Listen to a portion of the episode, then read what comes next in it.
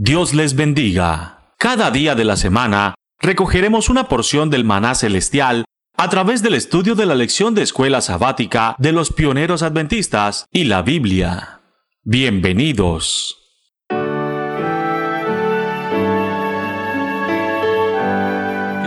¿Cómo están? Dios los bendiga a todos. Mi nombre es Arturo Argüelles y como saben estamos estudiando semana tras semana el maná diario que corresponde al estudio de la Biblia donde nos estamos guiando en este trimestre que ya está acabando sobre el triple mensaje del Evangelio basado en Apocalipsis. Esta semana tenemos una semana muy especial, estamos leyendo la lección número 13 que lleva por título El sello del de Dios para ser leída y para ser estudiada el 28 de marzo de este año. Como saben, no estoy solo, me acompaña mi esposa Selma. Hola, ¿qué tal hermanos? Dios les bendiga y como dice Arturo, vamos a estudiar la lección número 13. Casual, casualmente este sábado tenemos para estudiar dos lecciones y esta es la primera, así que los audios irán en este audio estudiaremos toda la lección 13 y en el siguiente la lección 14. La intención, hermanos, es brindarles a ustedes una porción de las ideas que nosotros hemos tenido como un estudio personal. Ustedes pueden enriquecerlo de muchas maneras y esperamos que este audio sea considerado para ello. Así que vamos a empezar con este programa de estudio de la Biblia. Y bueno, la primera, una de las primeras preguntas que, que, tenemos aquí viene, viene a bien, Selma, con respecto a las lecciones que hemos venido hablando anteriormente. Hay que recordar que esa lección viene tratando sobre algo muy importante que vino desde lo general a lo particular. Vino resaltando la adoración verdadera a nuestro Dios, pero sobre todo cómo esta adoración ha venido teniendo cambios con respecto al tiempo. Entonces, una de las primeras preguntas habla acerca de qué trabajo se realizará en la Tierra en los últimos días.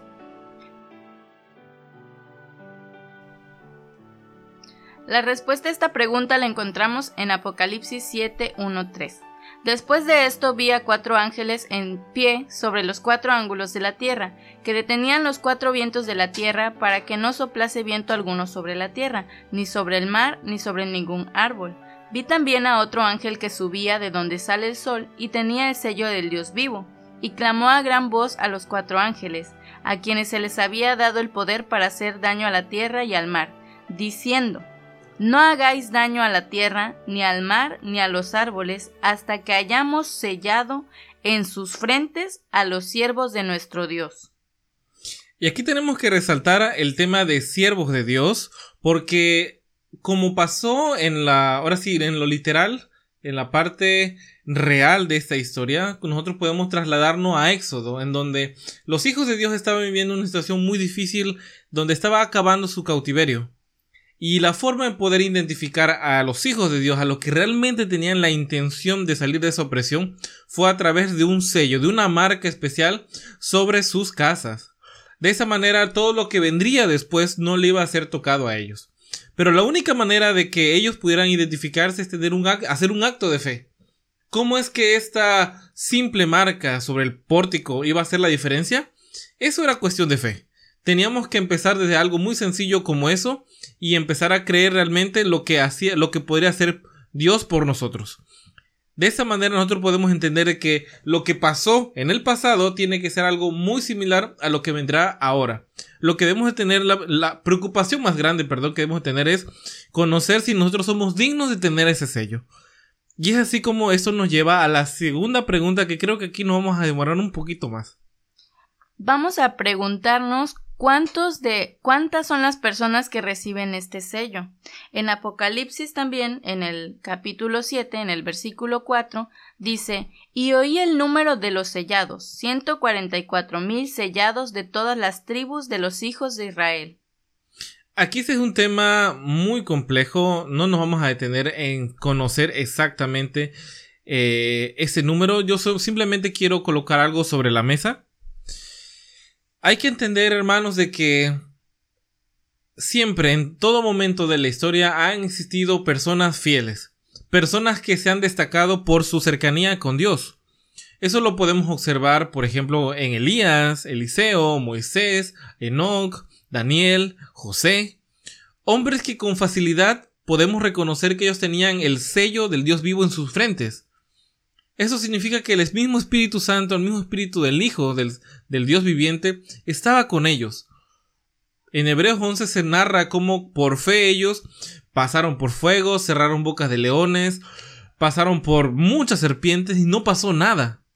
Eso es muy claro que, es, que en, la, en la historia de la humanidad han existido personas que han manifestado su fe tan cierta como el sol está al mediodía.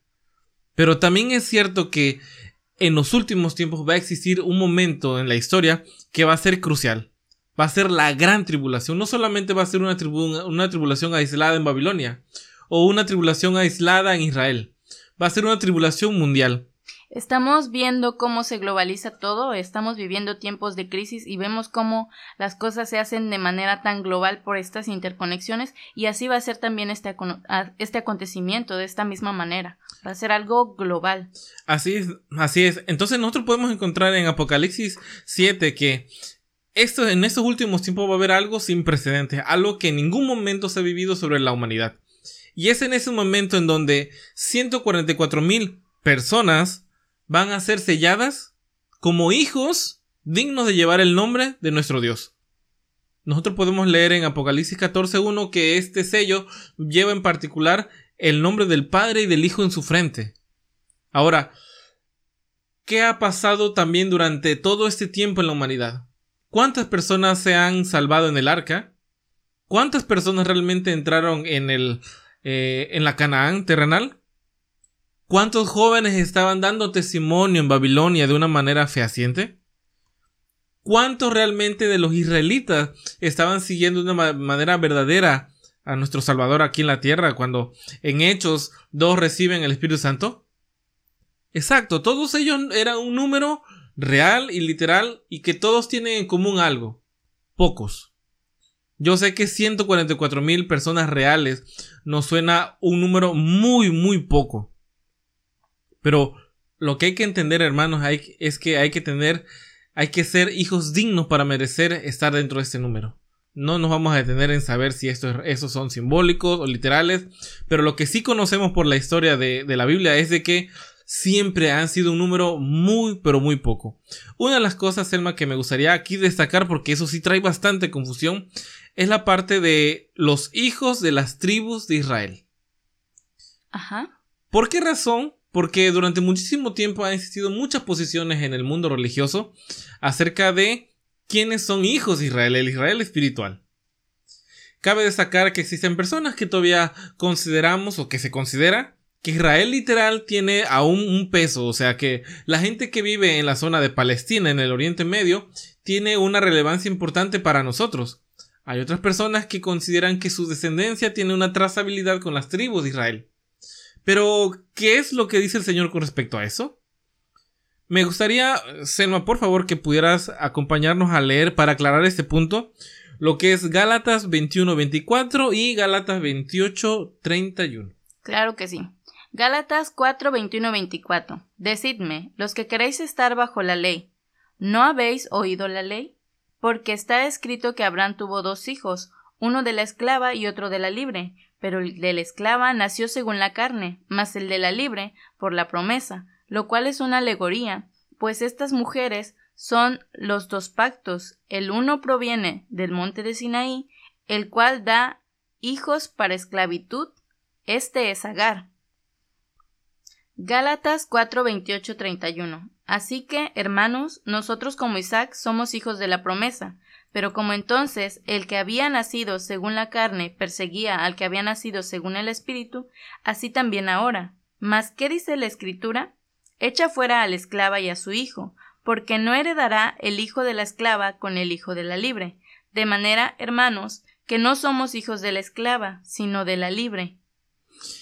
Todo eso es, como lo dice el apóstol Pablo, una alegoría. Si, no, si nosotros lo hacemos de una manera literal, podemos entender de que Pablo en definitiva no era hijo de la esclava.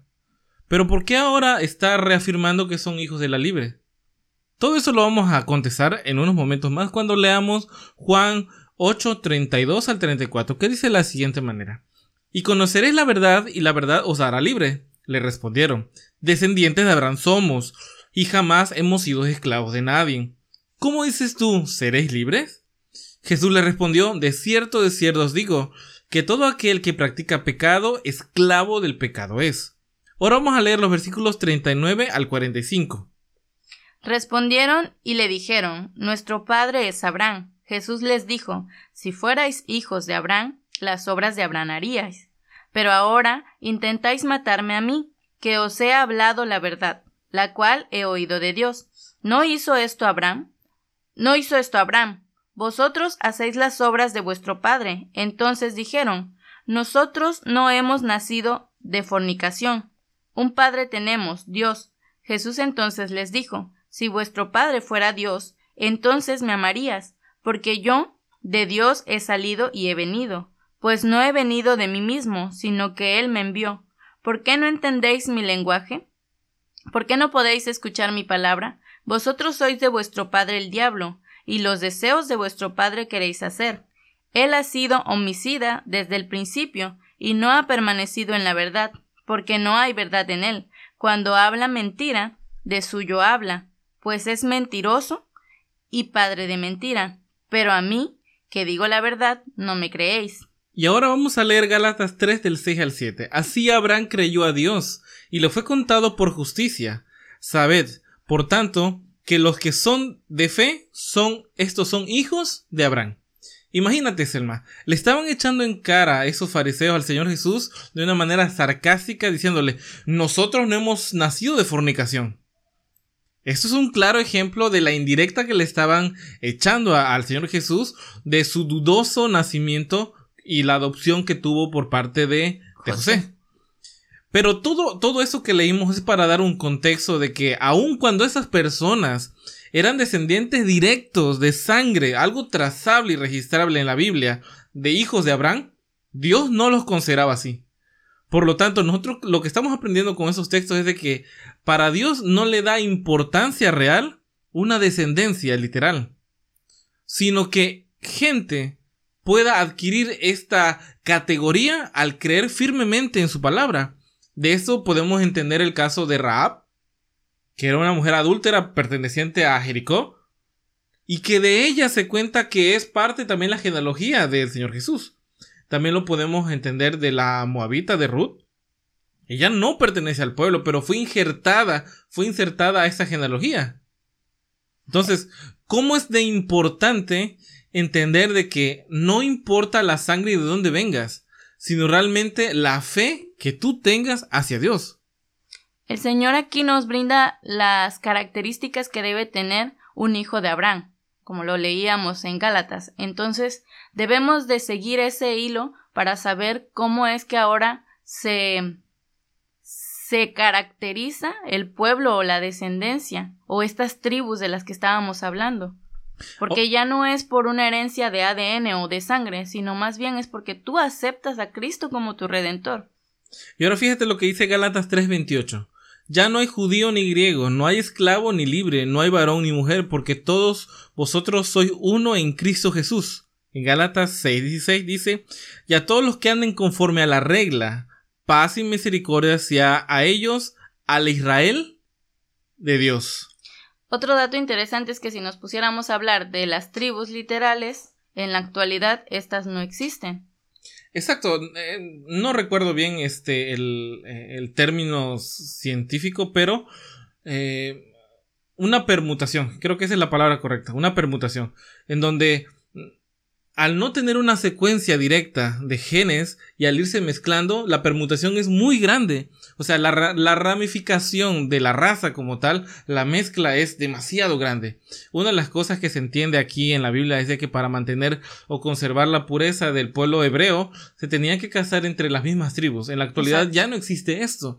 Así que algo real, trazable a la sangre o al linaje, no es compatible con lo que estamos estudiando en Apocalipsis 7. Por lo tanto, ¿cuántos reciben ese sello? Ya vimos de que son pocas personas. Como dato interesante, somos más de 7.53 miles de millones de personas en esta tierra. Entonces, considerando 144 mil como sellados, es realmente una minoría, como siempre lo ha sido. Como siempre lo ha sido. Ahora, el punto de las tribus de Israel, ya lo aclaramos, no tiene que ver con un tema literal, no tiene que ver con una, un linaje, un de sangre, sino más con la conexión que debe tener su pueblo con Dios. Así es, y podemos ir viendo qué llegan a ser aquellos que son sellados. Podemos revisar Apocalipsis 14 del 1 al 4, pero la respuesta la podemos encontrar en el 3 y 4. Vamos a leer el versículo 3 y 4. Y cantaba un cántico nuevo delante del trono y delante de los cuatro seres vivientes y de los ancianos, y nadie podía aprender el cántico sino aquellos 144 mil que fueron redimidos de entre los de la tierra. Estos son los que se estos son los que no se contaminaron con mujeres, pues son vírgenes. Estos son los que siguen al, cordero por donde quiera que va. Estos fueron redimidos de entre los hombres como primicias para Dios y para el cordero. Es correcto. Aquí nos da una, unas de las características de aquellos que van a ser sellados y nos dice claramente que son los que no se contaminaron con mujeres. Nosotros sabemos en profecía qué significa mujeres. Sí, en profecía nosotros podemos entender que mujeres tiene que ver con iglesia, con una iglesia pura o con una iglesia desvirtuada. De ahí que esta, este entendimiento nos pueda llevar a un nivel de doctrina, o sea, que estas personas no van a tener ninguna influencia en sí. Apocalipsis 18 habla plenamente de que Dios le pide a su pueblo que se aleje de Babilonia, aun siendo su pueblo, puede tener algo, algún residuo de Babilonia dentro de él. Eso puede acarrear que sea parte de las plagas. Entonces, ese es un punto a considerar, hermanos. Hay muchas cosas que tenemos que reformar. En esta lección hemos estado viendo muchas de esas características. En otros programas de tiempo de reunión también hemos observado cómo ciertas influencias de el mundo cristiano están permeadas por cultura, más prácticamente, por usos y costumbres de una religión que no tiene nada que ver con la Biblia. Ahora, también vamos a ir viendo qué otras palabras se usan como sinónimo de sello, porque es interesante, aquí podemos ir ampliando un poco el estudio e ir ligando muchas cosas. Si nosotros empezamos a encontrar este sinónimo de, de sello con otra palabra, bueno, voy a adelantar con señal, empezamos a encontrar que en la Biblia existen unos pasajes que identifican y separan al pueblo de Dios con, con otro pueblo.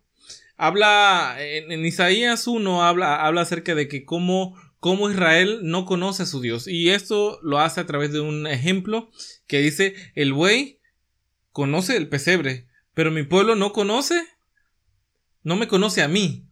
Entonces, una de las cosas que nosotros podemos encontrar como relación a eso es de que el Señor trata de marcar o de señalizar quiénes son sus hijos. Lamentablemente ellos siempre han sido rebeldes y por lo tanto no todos son hijos. Vamos a leer un, texto en especial en Ezequiel 9:4 que dice, y le dijo Jehová, pasa por medio de la ciudad, por en medio de Jerusalén, y ponles una señal en la frente de los hombres que gimen y que claman a causa de las abominaciones que hacen en medio de ella. O sea que esas personas van a tener una identificación. ¿Por qué razón?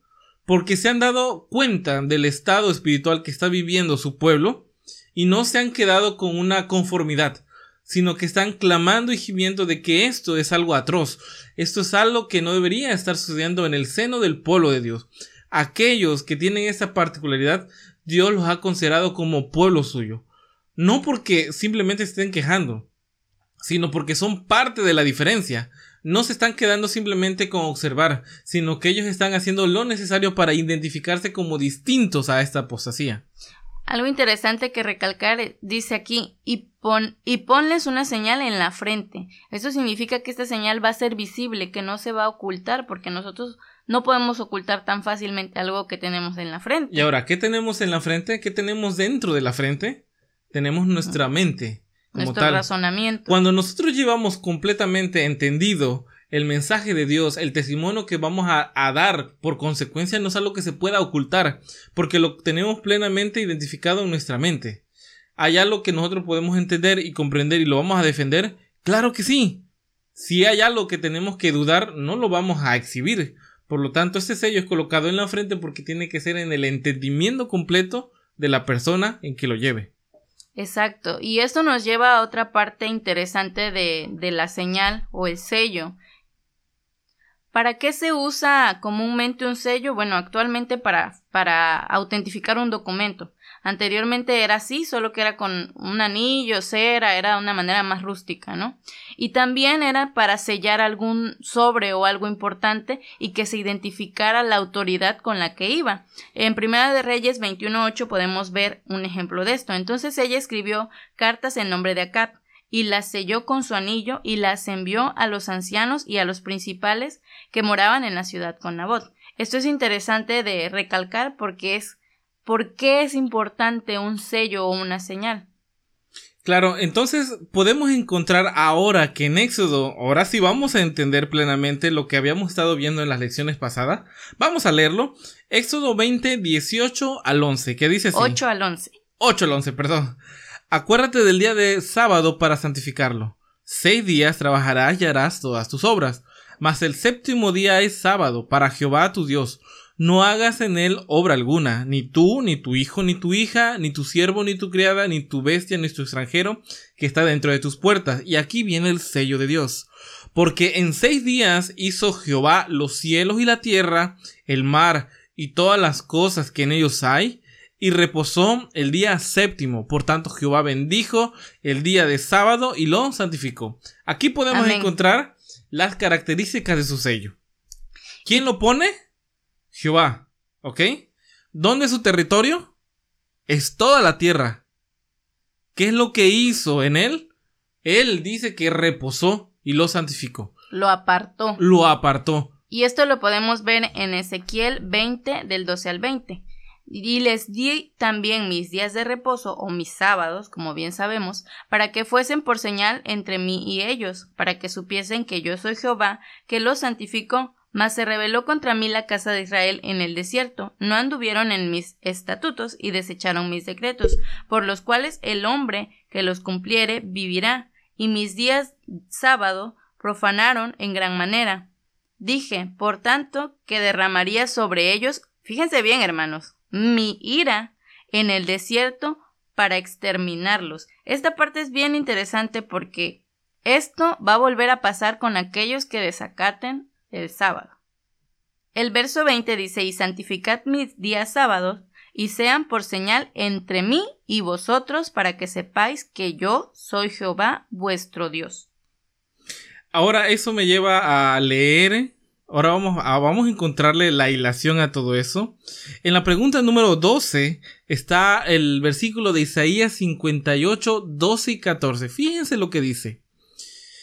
Y los tuyos edificarán las ruinas antiguas, los cimientos de generaciones y generaciones, y las levantarás, y serás llamado reparador de portillo, restaurador de calzadas para habitar.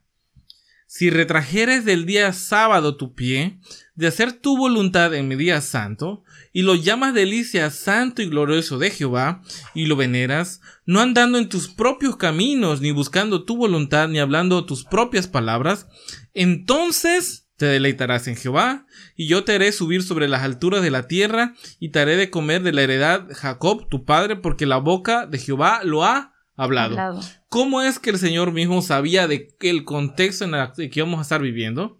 Porque, dicho sea de paso, sobran las iglesias que se dicen protestantes o que están protestando.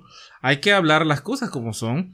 Hace muchos siglos atrás, muchos reformadores tales como Lutero, Juan Wycliffe, Juan Hus, se separaron de la iglesia más, más popular que existe en el cristianismo, como es la católica, para protestar. Para protestar de las cosas que estaban pasando en esta iglesia, que estaba totalmente desviada del papel que había sido fundada, que era bajo el estatuto apostólico. En las lecciones pasadas hemos visto que ese estatuto apostólico tenía que ver también con el de los profetas. En la actualidad nada de eso se vive dentro de la Iglesia Católica. ¿Pero se vive dentro de la Iglesia protestantes? No, tampoco. Porque el sello o, el sello en particular que tiene esa iglesia católica a través de todos los tiempos han sido dos cosas bien marcadas. Lo estudiamos la lección pasada. Número uno es quitarle la autoridad a Dios. ¿Y cómo lo ha hecho? A través de una teología. Esa teología se llama el dogma de la Santísima Trinidad. A través de la historia y a través de muchas iglesias, esta ha estado, ha estado filtrada, ha estado eh, caracterizada de muchas maneras. Por ejemplo, en, en, la iglesia adventista se considera de un punto, en la iglesia bautista, en la iglesia bautista se considera de otra manera, en, las iglesias de Jesucristo de los Santos en los últimos días se considera de otra manera, pero se ha logrado permear a todas esas iglesias protestantes para no tener el concepto claro de quién es Dios.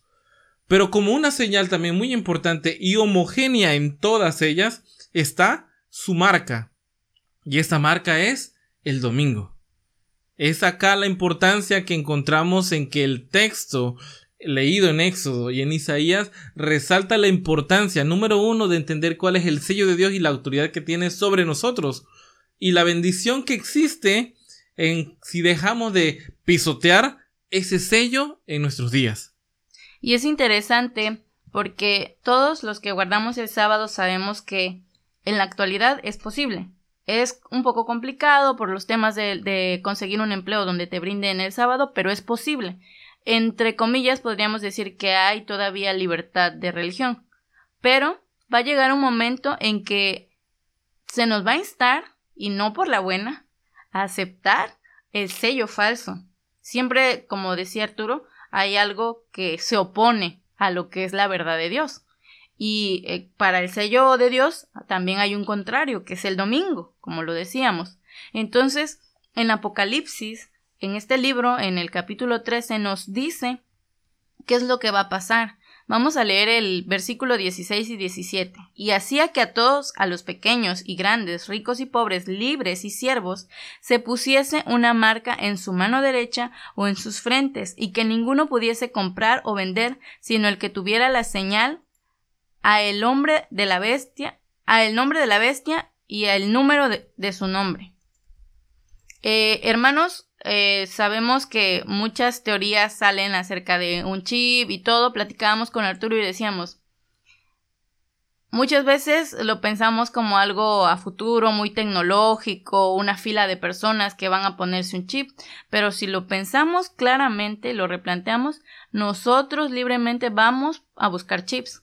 Las tarjetas con las que pagamos nuestras compras, con las que pagamos nuestros servicios, tienen ya un chip. Nuestros celulares que permanecen a veces hasta en las recámaras, que son las partes más íntimas de nuestras casas, Hay un chip. tienen un chip. Escuchan nuestras conversaciones. Hay motores de búsqueda que se activan porque nosotros los permitimos. Cuando aceptamos esos términos y condiciones de las aplicaciones, permitimos que se activen sin que nosotros los estemos usando.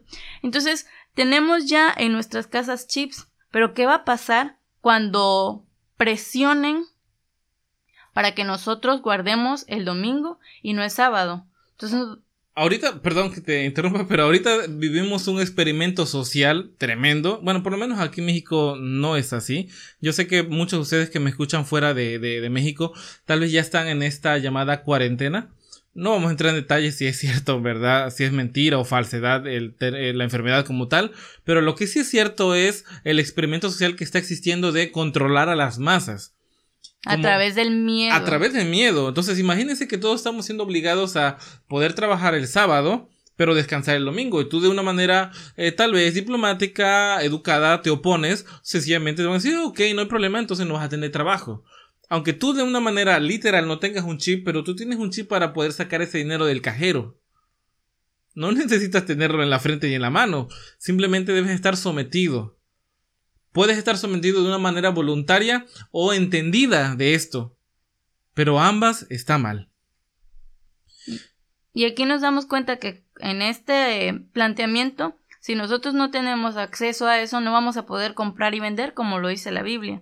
Entonces, es un tema que está a la vuelta de la esquina y que es muy real y que pronto nos van a empezar a obligar, así como estamos viendo que en muchos países están obligando a la gente a que se quede en sus casas, a que no salgan de una manera ya un poco más agresiva, ¿no? Así va a ser también, o sea, primero va a ser, te van a instar y ya de ahí va a ser a la fuerza. Ahora yo me quiero quedar con un salmo porque me ha gustado mucho y bueno, con eso vamos a terminar esta parte de la lección. Hay muchísimas cosas que podemos comentar, pero el compromiso es tener ideas generales de la lección para que tú las puedas ir desarrollando en casa. Salmos 119, 33 y 34. Enséñame, Señor, a seguir tus decretos, y los cumpliré hasta el fin. Dame entendimiento para seguir tu ley y tus mandamientos y, los cumpliré de todo corazón. Amén. Que esta sea nuestra oración diaria, que esta sea nuestra forma de entender la vida, porque si no hacemos la voluntad de Dios, aunque la consideremos fácil o difícil, si no demostramos con fe y con hechos de que estamos creyendo en Él, muy poco va a servir el conocimiento que tengamos de su ley, si no la ponemos por obra. Así que hermano, gracias por estar con nosotros. Como siempre hemos dicho, siempre nos emocionamos bastante en esos temas. Nos demoramos un poquito más de lo normal, pero yo te agradezco bastante que te hayas quedado hasta este minuto 30 de la lección. Hasta este minuto, sí, exacto, hasta el minuto 30 porque ya llevamos ahorita. Pero te invitamos a que el día de mañana puedas con nosotros reflexionar sobre la lección número 14 que lleva por título Propiedad de Dios. Así que hasta mañana, bueno, hasta mañana nos vamos a ver para darle seguimiento a esa lección. Te agradezco por estar con nosotros, Dios te bendiga. Recuerda, el pan que descendía del cielo cada día solamente daba fuerzas para enfrentar con éxito ese día. Por eso, permitiéndolo Dios, nos reencontraremos mañana para recibir una porción más del maná diario.